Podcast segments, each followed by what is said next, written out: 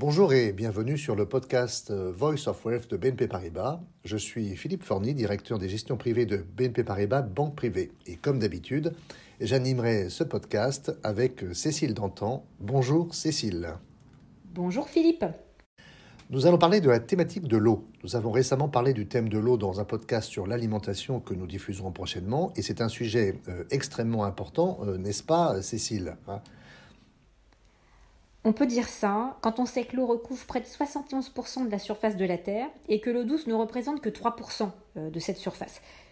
La majeure partie de cette eau est d'ailleurs inutilisable pour les besoins quotidiens, soit parce qu'elle est retenue dans des glaciers, dans des calottes de glace, dans l'atmosphère, dans les sols, ou soit parce qu'elle est très polluée, ou qu'il coûte tout simplement trop cher de l'extraire des sources souterraines. C'est un vrai sujet, car la consommation d'eau mondiale a plus que doublé depuis la Seconde Guerre mondiale et elle devrait augmenter de plus de 25% d'ici 2030. On arrive à un moment là où plus d'un tiers de la population mondiale vit euh, dans des pays en proie à des pénuries d'eau et c'est amplifié évidemment par le changement climatique qui provoque des phénomènes euh, climatiques extrêmes. Alors Philippe, dans le cadre de la publication de votre analyse sur le thème de l'alimentation, euh, vous avez insisté sur la notion de sécurité de l'approvisionnement en eau.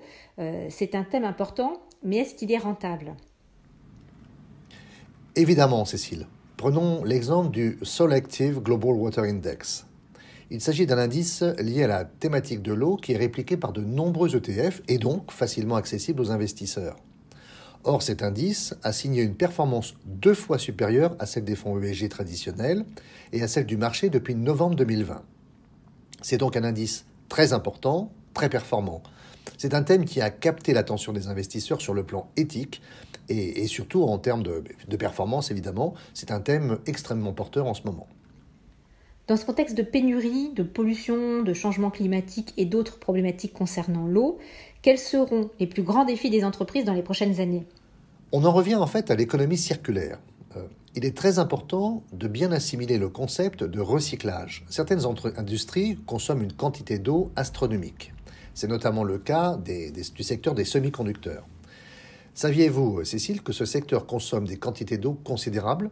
Or, la production de semi-conducteurs ne cesse d'augmenter au niveau mondial, et j'en veux pour preuve que nous sommes actuellement confrontés à une pénurie de semi-conducteurs. La demande va continuer à augmenter, les fabricants de semi-conducteurs vont donc devoir trouver un moyen de continuer à pourvoir à leurs besoins en eau douce et recycler de plus grandes quantités d'eau afin d'alléger le fardeau qui pèse sur le reste de la population. C'est un véritable défi pour le secteur des semi-conducteurs et bien sûr pour de nombreux autres secteurs industriels. On peut également parler de l'agriculture. Le secteur de l'agriculture consomme énormément d'eau. Pour rappel, il est impossible d'utiliser de l'eau salée pour l'agriculture, il faut de l'eau douce pour irriguer les terres. Or, à cause du changement climatique, comme vous le savez, nous sommes parfois confrontés à des pénuries d'eau. Il faut donc utiliser les ressources en eau de manière beaucoup, beaucoup plus économe. Comment produire davantage de produits alimentaires avec moins d'eau? Mais là, c'est un défi immense pour les entreprises et ce sont les technologies agricoles euh, qui permettent d'y répondre. La gestion responsable des ressources en eau est donc un objectif de long terme, mais vous ne pensez pas qu'il y a quand même quelque chose de contradictoire entre l'obsession des entreprises à atteindre leurs objectifs financiers trimestriels et la nécessité de définir des objectifs stratégiques de long terme? Oui, l'obligation d'atteindre des objectifs, trimestriels pour ne pas décevoir les investisseurs est devenue un véritable problème. La volonté d'honorer les prévisions des analystes, qui confinent à une véritable obsession désormais, peut se révéler euh, incompatible avec les visions stratégiques de long terme et avec la mise en place de ces stratégies de long terme. Les gens, en fait, se, focalisent, selon moi, trop sur le court terme et pas assez sur le long terme. C'est la raison pour laquelle J'aime les entreprises dirigées euh, par le fondateur ou les entreprises familiales.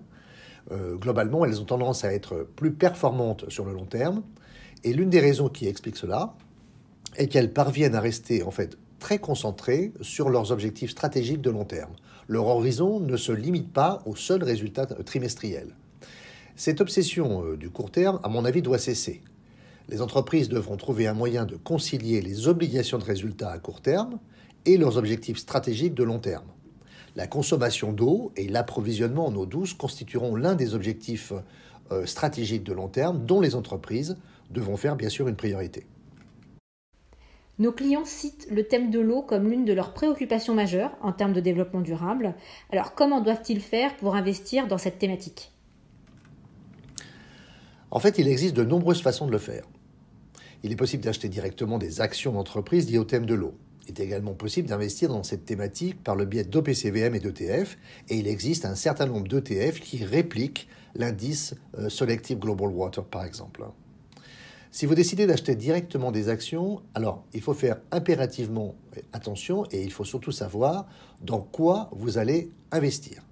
En effet, euh, de nombreux fonds ayant pour thématique l'eau sont composés de valeurs que l'on peut répartir en, en trois grandes catégories.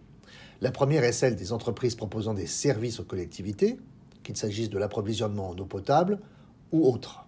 Ces entreprises approvisionnent les populations et les autres entreprises en eau potable. Et il faut toutefois savoir que ces entreprises sont soumises à des réglementations très contraignantes, et notamment de la part des États et des gouvernements. Elles ne peuvent pas appliquer les tarifs de leur choix. Les tarifs qu'elles peuvent facturer sont en général plafonnés selon une formule bien spécifique. Elles font également l'objet de fortes pressions de la part des États pour réduire les fuites d'eau et notamment euh, au niveau des canalisations et pour améliorer la qualité de l'eau potable. Il aurait notamment demandé de supprimer évidemment tous les composants chimiques nocifs pour améliorer la qualité de l'eau potable. Ces entreprises ne constituent pas nécessairement un investissement judicieux pour quiconque souhaite miser sur l'avenir de l'eau propre. Oui, elles sont indispensables, mais en fait, je, doute qu'elles soient des investissements rentables. Ce sont de bons actifs défensifs, et il serait peut-être plus judicieux d'investir dans des obligations, car ce sont des instruments qui ne, qui ne sont pas sensibles en fait à la conjoncture économique. Personnellement, je privilégie les entreprises qui investissent activement dans les technologies de recyclage de l'eau et du dessalement. J'apprécie particulièrement les technologies visant à améliorer la productivité agricole, comme les techniques d'agriculture verticale, qui permettent de produire beaucoup plus en consommant beaucoup moins d'eau et d'énergie. Et évidemment, ça a un impact positif euh, sur le climat. Voici les valeurs que je cible moi personnellement en priorité, hein, lesquelles sont souvent des, des composantes des ETF bien sûr et des OPCVM dont j'ai parlé. Merci Philippe pour ces explications et à la semaine prochaine. D'ici là, chers auditeurs, vous pouvez écouter tous les podcasts précédents sur votre plateforme de streaming préférée en vous abonnant à la chaîne de BNP Paribas Banque Privée. À bientôt. Da da da da.